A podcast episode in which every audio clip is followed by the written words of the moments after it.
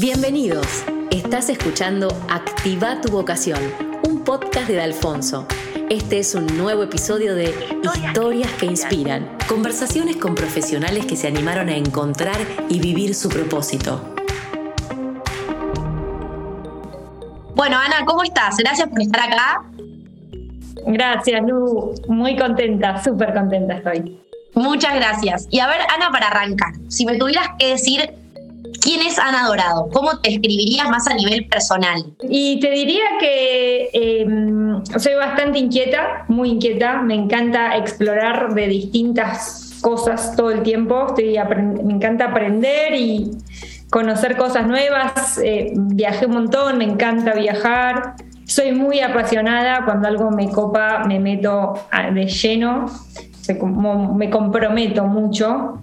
Y recién también le preguntaba a mi hermana a ver qué diría ella, porque justo estaba hablando y ella me decía algo de la comunicación y sentí eso, sí, como que hay algo de la comunicación que siempre estuvo muy presente en mi vida. Eh, capaz por ser hermana mayor, eh, a ella, por ejemplo, le comunicaba, le simplificaba cosas que yo ya había aprendido.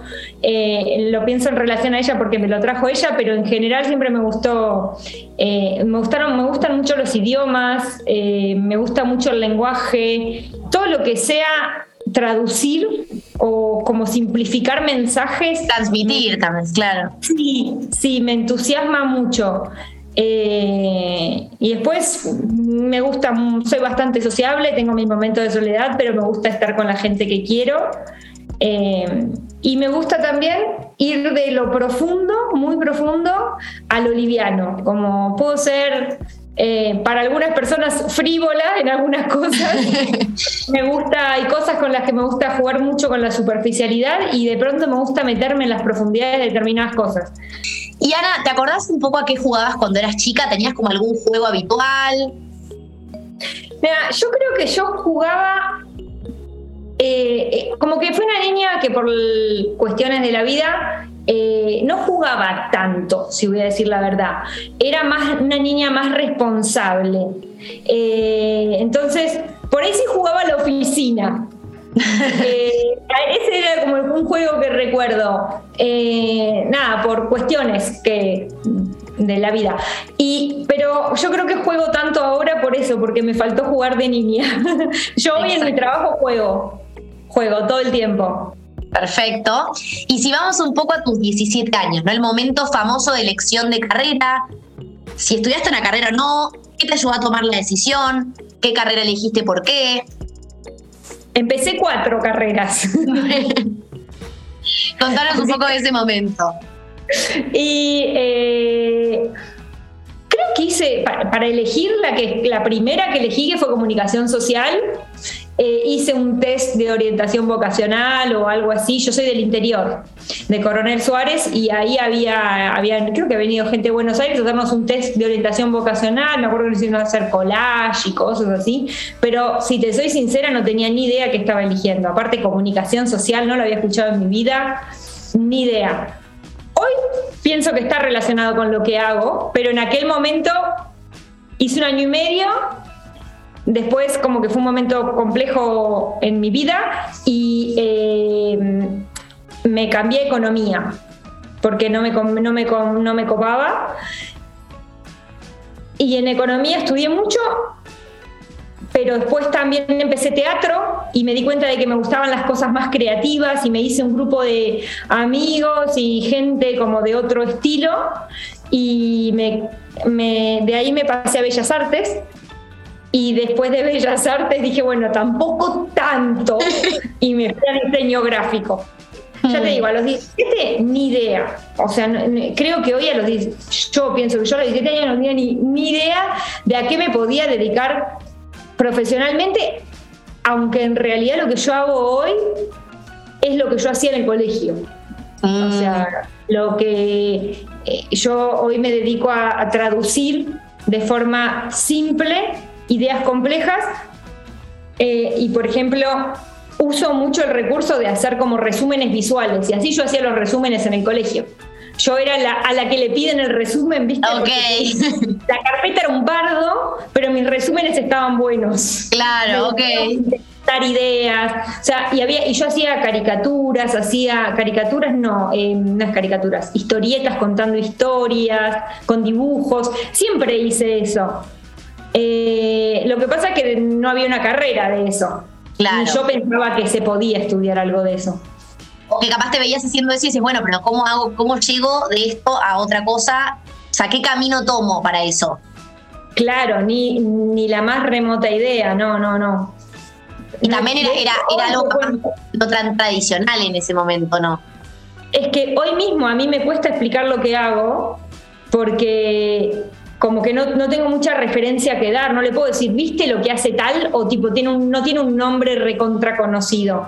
Entonces, a mí de hecho me costó un montón encontrar lo que yo hago hoy, un montón. Di Claro. Mil vueltas.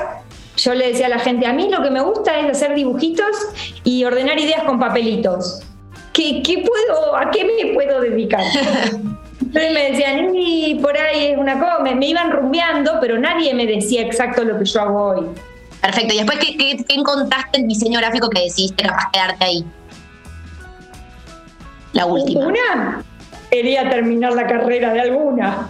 Había Claro. empezado tantas, ese fue mi, uno de mis nortes. Yo siempre fui muy estudiosa igual, o sea, como que le ponía pila, pero ya llegaba un momento en que me la- ya me la quería sacar de encima porque estuve 10 años en total mi carrera universitaria. Claro, claro. Porque de economía hice la mitad.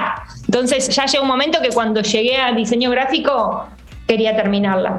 Eh, igual había cosas que me gustaban, había cosas que no.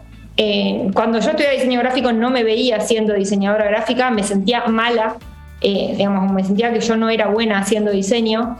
Eh, no, no sentía que yo era cool, ni canchera, ni... Es más, no dibujaba, porque me parecía que dibujaba mal, me daban vergüenza mis dibujos, porque todo, porque nada, es, era un, no sé, tenía una forma que a veces te... La forma a veces de algunos profesores era un poco bruta y a mí me Mm. hacían, me daba vergüenza todo lo que mostraba. Como que no me animaba, o por ahí mostraba, pero sentía como, uh, qué mal lo que hago.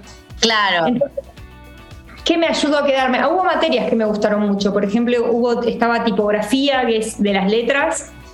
Me encantaba tipografía. Eh, creo que es la que más, más me gustó. Eh, esa y tiene mucho que ver con lo que seguí después. Pero quizás no te veías trabajando en una agencia de publicidad. Viste que muchos No, no. diseñadores gráficos. Claro. No, y la verdad es que era uno de los caminos más claros, digamos, más, más evidentes. Entonces yo decía, yo no sé si quiero ser diseñadora gráfica, porque si es eso y yo no siento que soy buena para eso, ni me gusta eso, ¿para qué estoy estudiando diseño gráfico? En realidad lo que yo hago hoy, mucha gente hace lo mismo que yo y no estudió diseño gráfico, no es imprescindible. Mm. No es que es la única vía de llegar a esto. Yo creo que haber estudiado diseño gráfico te da un plus, que es el manejo tipográfico, el manejo de las letras. Ahí sí te da un plus.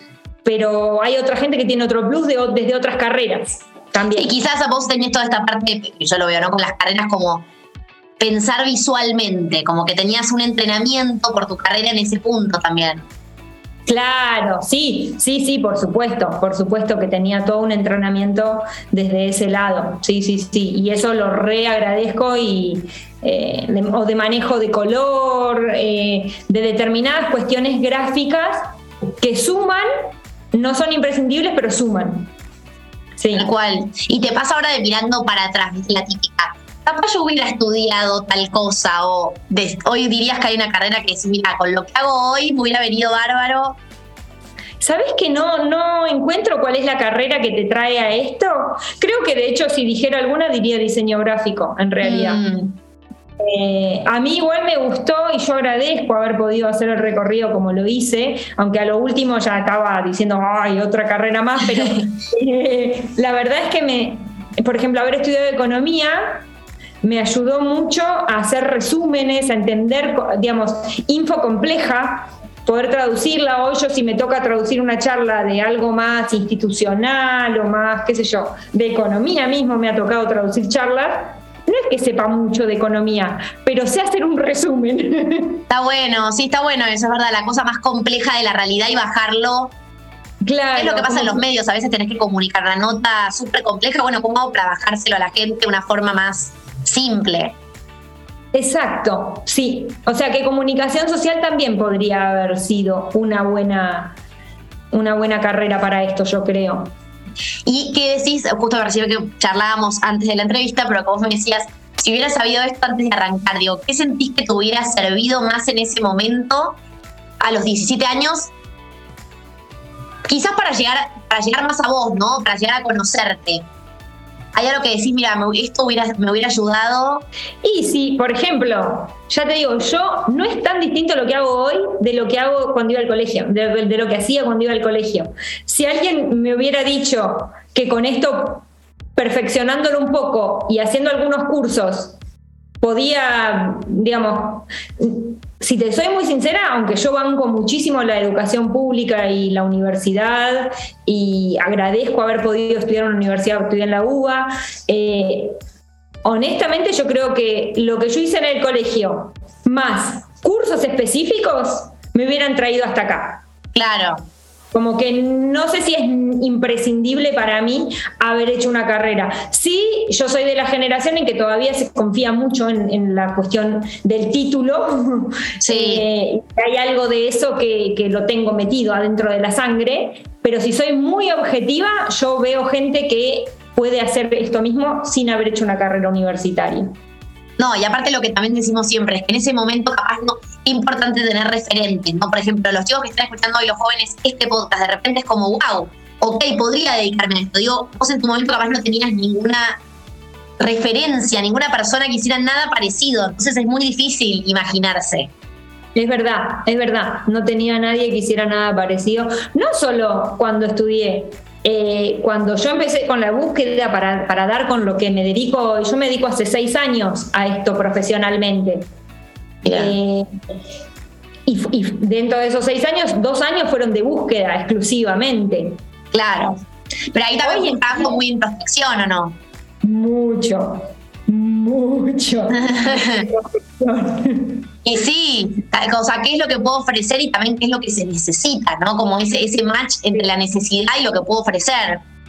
Sí, sí, de hecho fue introspección más prueba, o sea, más salir a la cancha. O sea, me gusta hacer esto, creo que puede andar, hago uno, me sale horrible, me da vergüenza, pero lo muestro igual, saco feedback, vuelvo a lanzar. Así fue mi forma de armar mi carrera. ¿Qué pasó desde que terminaste la carrera de diseño gráfico hasta hoy? ¿Cómo fue ese pasito? Trabajé eh, haciendo infografías, eh, que es esto de, digamos, gráficos, información, vuelta gráfica, digamos, lo que aparece en los diarios. Eh, después viví un tiempo en Bahía Blanca y daba clases. Empecé a decir, bueno, doy clases de varias cosas relacionadas al diseño o cosas así. Después hice un máster en tipografía en Barcelona, me fui un año eh, y me di el lujo de haber hecho ese máster en que me formé muchísimo en tipografía y me encantó. Y después tuve un, estudio de diseño infográfico, de vuelta, a hacer infografías. Eh, y en todo ese tiempo, ya sobre el final, trabajé mucho con un en un coworking, eso para mí también es un hito, porque trabajaba con colegas y gente amiga en red eh, eh, se llama Indus, Indus Coworking, hoy ya lamentablemente por la pandemia no existe más, pero era un lugar para mí vital. Y después, mientras estaba ahí, inicia Comunidad de Emprendedores, que es algo que también para mí fue muy importante participar de comunidades y, eh, inicia hacia un concurso y de, de premio tenía un viaje a Barcelona y un año de acompañamiento.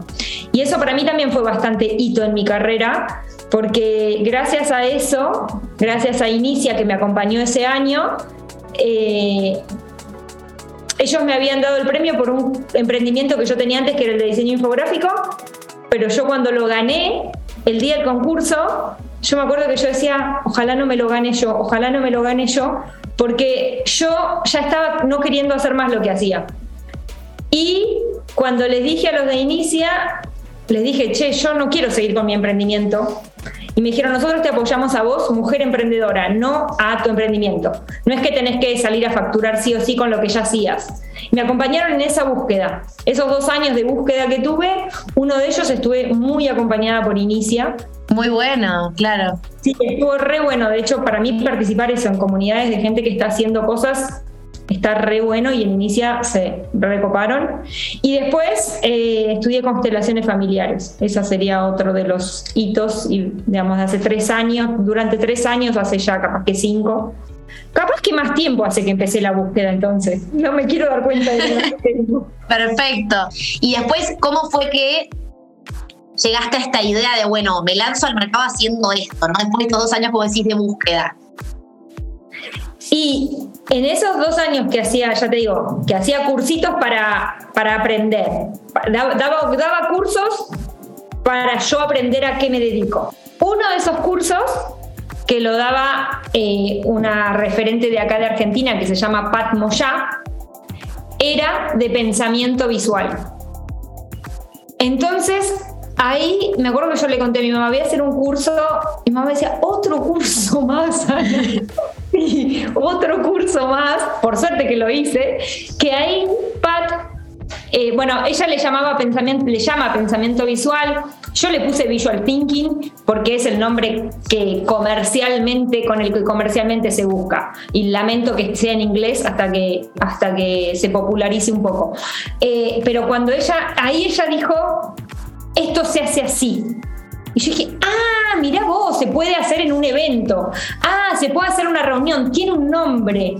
Y ese nombre, yo ahí sí lo puse en inglés, no me acuerdo por qué, pero cuando me tenía que ir a Barcelona, para, va, me tenía que ir, eh, por suerte, pero eh, tenía que ir con un proyecto, tenía que ir a hacer algo, tenía, era, era un viaje para que yo potencie mi emprendimiento y que conozca.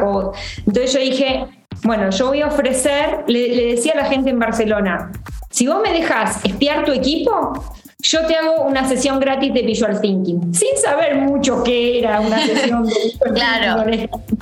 Pero como se la daba gratis también, ahí fue, ahí creo que fue donde empecé a darle un poco de forma. Como tenía que sí o sí a la gente de Barcelona decirle yo, hola, ¿qué tal? Soy Ana y vengo a hacer esto, dije, visual thinking, qué sé yo. Perfecto, y ahí metemos todo. Claro, y ahí veremos. Ahí, de ahí se empezó, empezó a tomar una forma un poco más parecida a lo que hago hoy. ¿Qué te pasó en esa primera vez que exploraste esa oficina o ese equipo? Como que instantáneamente dijiste, che, es por acá, sirve que haga esto o no. ¿Qué te pasó ahí? En realidad es que no es que me fui a Barcelona y arranqué allá, sino que para irme a Barcelona y no pasar tanta vergüenza, empecé a pasar vergüenza acá.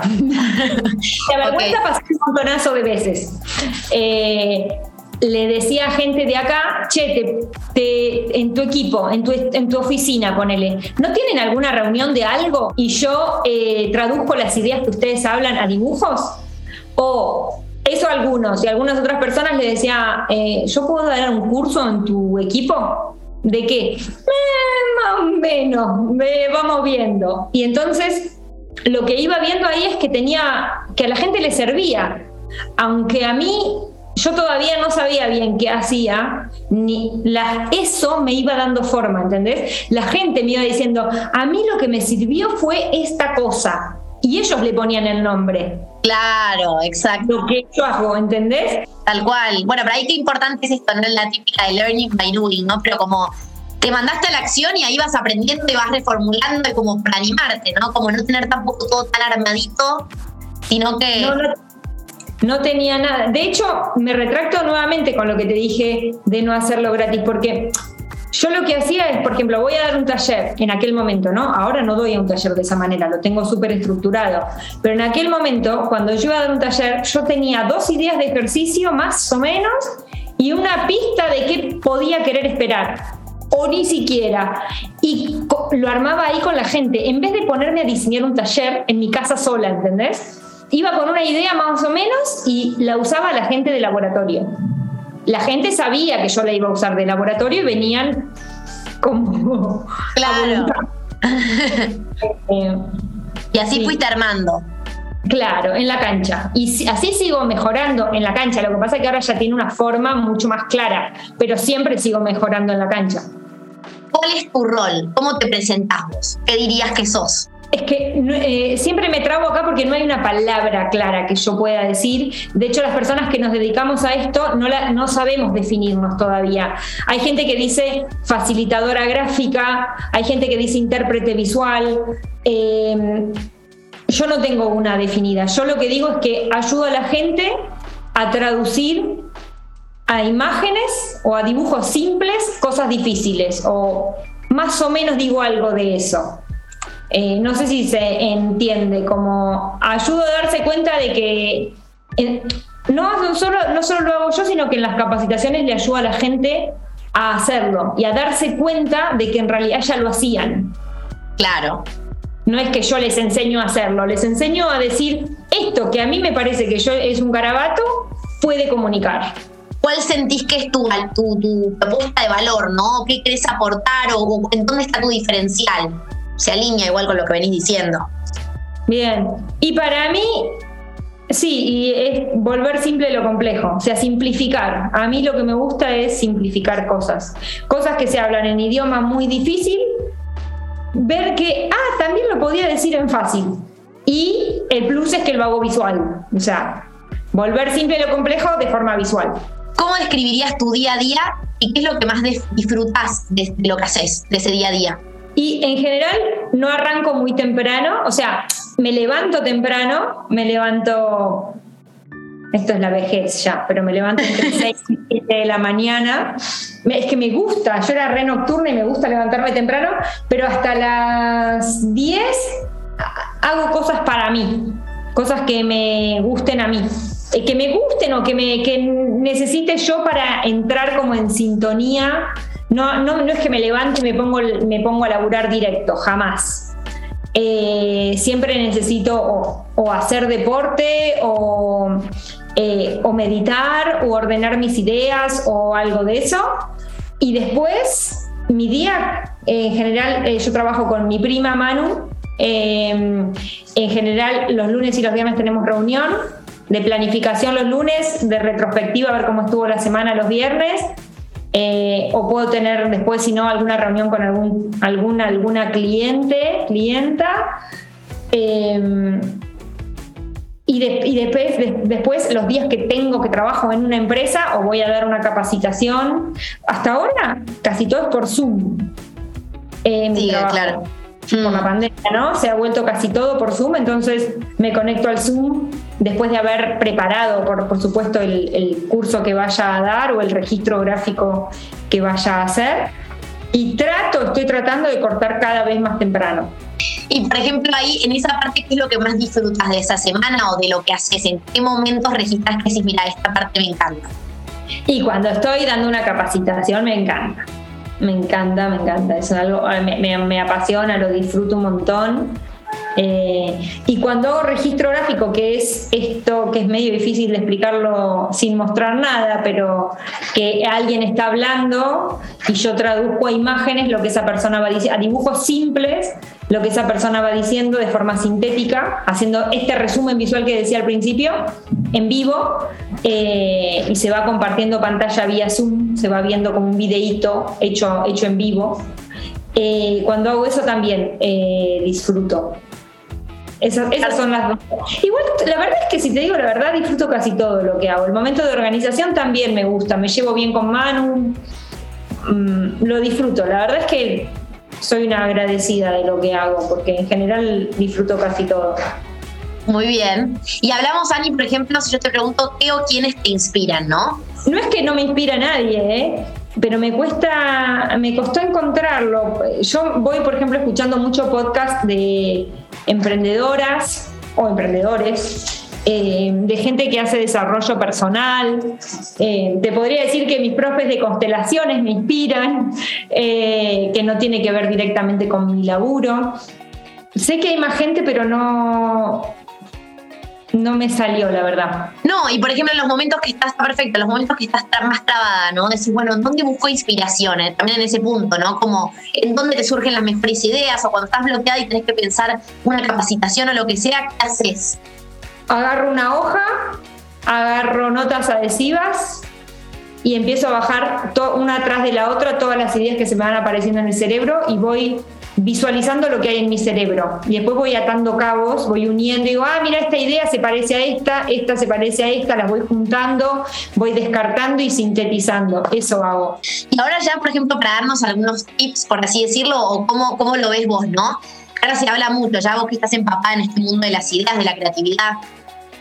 ¿Qué es para vos pensar afuera de la caja? Ya que se habla un montón en las organizaciones también. Se habla un montón, es una palabra que está de moda y yo no sé si la gente que la dice sabe exactamente qué está diciendo. La decimos porque está de moda. Eh, pero yo creo que tiene que ver con eh, un poco contraer el sentido común, le veo yo. A veces como mm, determinados problemas que antes se encaraban como sobre todo lo voy a traer en relación a lo que está pasando, yo veo en las empresas que pasa con la pandemia, ¿no? Como el traje y la corbata y la institucionalidad, y de pronto en la pandemia es como, che, eh, yo lo resolvería así porque lo tenemos que resolver así porque no hay otra opción, y sacar esos, esos recursos que en tu casa lo resolverías así, o en una situación con gente amiga lo resolverías así, llevarlo a la empresa, por ejemplo. Decir, poder usar eso, sentido común, eh, como volver a cosas simples muchas veces es para mí. También tiene que ver con otro concepto que está muy de moda, que es eh, centrarse en el usuario o la usuaria. Eh, es si yo me pongo como la persona que está recibiendo y tiene que llenar esta web, ¿me darían ganas de poner todos mis datos? ¿O no? ¿Qué pensaría yo? O, preguntarle, por ahí no hacerlo yo porque estoy tan metida que no, digamos, si soy la que lo está armando, ¿no? Estoy tan metida que no lo veo, pero por ahí decirle, che, eh, a tu hermana, si te, si te mandan esto para llenar, ¿qué decís? No, un garrón. Bueno, yo preferiría que me mandes una foto por WhatsApp y lo resolvemos así. Como ese tipo de cosas para mí es eh, pensar fuera de la caja. Y lo tienen más habilitado, o sea, lo tienen, les cuesta mucho más a las empresas grandes, porque ya son un elefante, un elefante me refiero como una estructura muy grande, que por más que quieran implementar esas cosas necesitan la aprobación del otro y la aprobación del otro y la aprobación del otro, eh, o les da vergüenza hacer eso porque es como muy como nada, queda como muy entre comillas artesanal, entre comillas. Exacto, exacto. Pero yo lo vivencio como emprendedora y lo vivencio como clienta. Yo, cuando yo como consumidora de cosas, cuánto más prefiero cuando me adaptan la cosa a mí y me la simplifican y me lo explican sencillito y me mandan de, la modo que me va a quedar más cómodo a mí, que cuando me dicen, no, tenés que completar nuestra web, listo, chao, me voy a otro lado donde no tenga que entrar a tu web imposible de leer. Exacto, tal cual. Y por ejemplo, esto Ana lo asociarías también que ahora se usa mucho y también los jóvenes lo tienen mucho en la cabeza, ¿no? Por los, la cantidad de cursos que hay de eso. Design thinking, ¿no? Ese famoso término. ¿Se vincula con esto que estás diciendo o no? Sí, sí, sí, absolutamente. Eh, de hecho, antes de, antes de llegar a, Visual Thinking, yo pasé por agilidad, por experiencia de usuario, por design thinking, como que están todo, está todo medio mezclado. Eh, esto de, de sacar todas las ideas, buscar, abrir, abrir, abrir posibilidades. Yo lo relaciono con esto que te decía, de saco de vacío mi cerebro, miro todo lo que tengo en el cerebro, yo más todo mi equipo, vaciamos, miramos y después vamos armando y prototipando algo, haciendo algo para ver si funciona y lo lanzamos a la calle y volvemos a juntar feedback de eso. ¿Qué me dirías del poder de lo visual? Más en estas generaciones que son tan visuales hoy en día. Un poco eso que estás diciendo, que, estamos siendo cada vez más visuales, o sea, hoy consumís Instagram, consumís eh, TikTok, no sé, cualquier cosa que consumas llega en una imagen que además se consume rápido. Eh, no solo que es más fácil, sino que la mirás, el, el, tiempo que le dedicamos, la paciencia que tenemos para leer algo es muy poca, cada vez menor. Entonces, cuanto más simple sea ese mensaje, más ayuda. Em, después también tiene un efecto en la memoria, o sea, sobre todo para la gente que es visual, que tiene memoria visual. Eh, cuando ves algo, justamente hay más chances de que por ahí no te acordás, no sé, yo siempre pienso que en el colegio por ahí no, me acordaba de la palabra, pero me acordaba que la había subrayado en fucsia y estaba en la parte de abajo. Repasaba, sí. Esa qué palabra escribía y me acuerdo que estaba en el rincón. Sí, y eso es, eh, en general, es demostrar la memoria visual desarrollada. Eh, también otra cosa que para mí permite lo visual, sobre todo en, en las partes de, de desparramar, esto que yo te digo, saco todas las ideas que tengo en la cabeza, las desparramo y las miro todas juntas. Eso permite eh, armar conexiones y decir, ah, como hacían los detectives, o hacen, no sé, los detectives de las pelis. Sí. Eh, esta idea se vincula con esta y esta con esta, entonces empiezo a encontrar conexiones, empiezo a poder decir, bueno, agrupo, ordeno, entonces eso me permite después sintetizar una idea y entonces la puedo comunicar mejor. Eh, hay una frase de Einstein que yo uso mucho que es, si no puedo dibujarlo es que no lo entiendo. Eh, Mm, bueno. Einstein decía eso como que, o por lo menos así se lo cita, no sé, yo nunca se lo escuché decir, pero eh, si, si esta idea que yo quiero explicar no la puedo volver un dibujo, no es que me falten habilidades de dibujo, es que le falta claridad a la idea, porque no puedo tener una imagen mental de esta idea. Si no me puedo hacer una imagen mental, no la estoy entendiendo. En el colegio podías copiar, eh, copiar lo que dice la maestra o la profesora sin prestar atención. Pero no si alguien te dice, hace un dibujo de eso que te están diciendo, tenés que prestar atención. Tienes que comprender realmente la idea. Exacto. Exacto. Yo a esa frase en, en español, en, en argentino, la digo, el chamullo no se puede dibujar. Porque las empresas, en las empresas a veces hablan y hablan y llenan, viste el aire de y me dicen dibújalo. Si está muy chamullado no se puede dibujar porque no hay una idea. Como que no me puedo hacer una idea, no lo puedo dibujar. Muy bueno. Justo te iba a preguntar, otra de las preguntas era, ¿qué pasa en el mundo de las organizaciones? ¿Qué es lo que vos ves según tu experiencia, según las empresas que visitaste, que estuviste ahí involucrada, ¿no? ¿Qué les pasa a los colaboradores, como se dice ahora, después de ese curso? Esto que decís, mira, me, me dicen esto. ¿Qué cambios ves? ¿O en dónde ves que vos realmente aportás y decís, mira, esto no puedo creer que no lo hacían? ¿Se entiende? Como, ¿qué cambios ves? Eh, ¿Qué problema ves, no? Primero. Eh, Claro. Eh, yo, lo- yo veo que se entusiasman un montón, se motivan, se divierten, juegan como niños y niñas, a la vez que están trabajando. Entonces, eso de estar trabajando, pero jugando, les habilita otras soluciones, otras formas de contar cosas otras formas de contar un problema, de dar un feedback. De pronto, si, eh, el feedback lo das con un cuentito dibujado, eh, por ahí podés ir hacia algo más amoroso y más efectivo también. Eh, también lo que veo es que les ayudas a simplificar, a comunicar de forma simple, como por ejemplo, no sé, me ha tocado trabajar en un banco en el que tenían que graficar todos los procesos del banco. Y procesos que ellos los tenían en textos eternos y los llevamos todo a dibujos. Eh, a dibujos muy simples, son dibujos muy de palito los que hacemos, no es dibujos de estéticos, son dibujos cuasi jeroglíficos, digamos, dibujos muy, muy sencillitos. Eh, y, a- y ahí les ayudaba a entenderse eh, mejor, a comprenderse, eh, a que la comprensión sea más fácil. ¿Cuál sería tu definición de vocación? No sé si tengo una definición, te digo cosas que relaciono con la vocación, como algo de ese pulso interno que hay que, hay que aprender a escucharlo, que no siempre se escucha, lo sabemos escuchar de movida, pero donde vos decís, hay acá, hay algo que me vibra bien, hay algo que, que- que esto me entusiasma hacerlo, que me gusta, que me da placer, me, no sé si es encontrarle a eso que te apasiona una otra persona que lo necesite, eh, lo- que lo necesite y que, que esté, que pueda pagar por eso, ¿no? También eh, para lo- lo- la, la parte por, por lo menos profesional.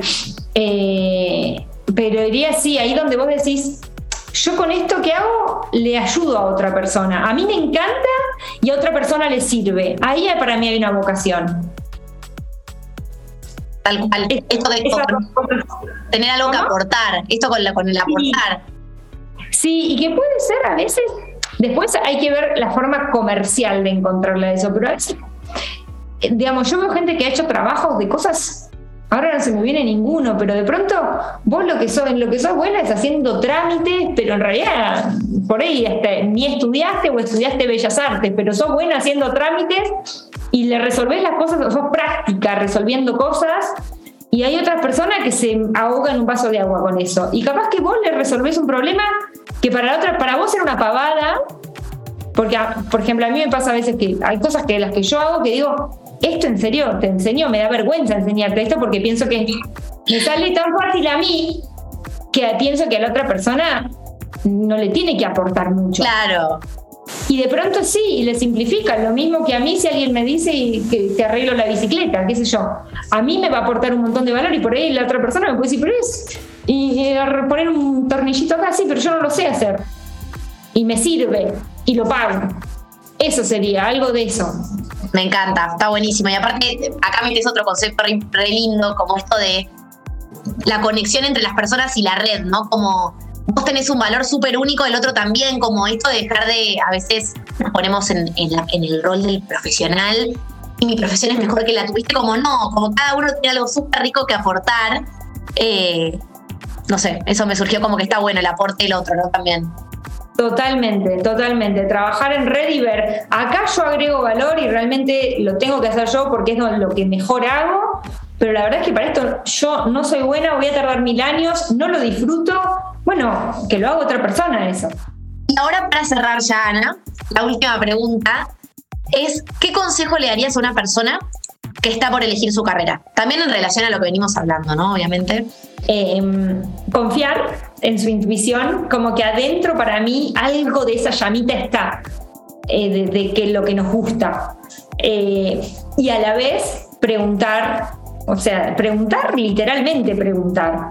Por ahí decir, vi gente que hace esto, por ahí pedirle una llamada o un llamado por teléfono o mandarle un mensajito, preguntar en la cancha, eh, digamos, de verdad, che, a mí, o, salir a escuchar gente, escuchar gente que haga cosas, ahora que está todo tan disponible, escuchar mucha gente que haga cosas que te copen, eh, salir a la cancha, dejar, tipo, no parálisis por análisis, no quedarte pensando mil años, sino salir.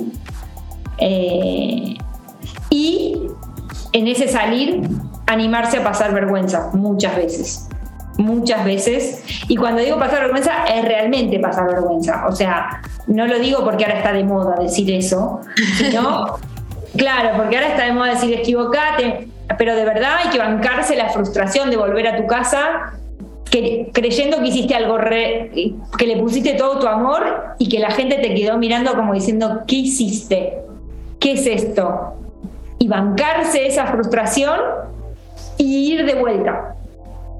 O sea, bancar esa frustración, pero así todo, bueno, rescatar algo que salió bien, con esa vergüenza y ese que dirías mando todo y no decir, bueno, el sábado que viene lo vuelvo a hacer. Y, esto también, si es posible, mirar procesos de gente, porque a veces vemos los puntos de llegada, que están divinos en Instagram, la foto hermosa, el proceso, pero cuando ves de verdad esa persona volvió a su casa, yo, yo cuento llorando de muchas cosas, con mucha vergüenza, o sea, la palabra vergüenza lo sé mil veces hoy, pero porque para mí mi proceso me la tuve que bancar un montón a esa, y no va a salir a la primera, ni a la segunda, ni a la tercera, vamos que sí, y ojalá, pero en general las cosas buenas llevan proceso.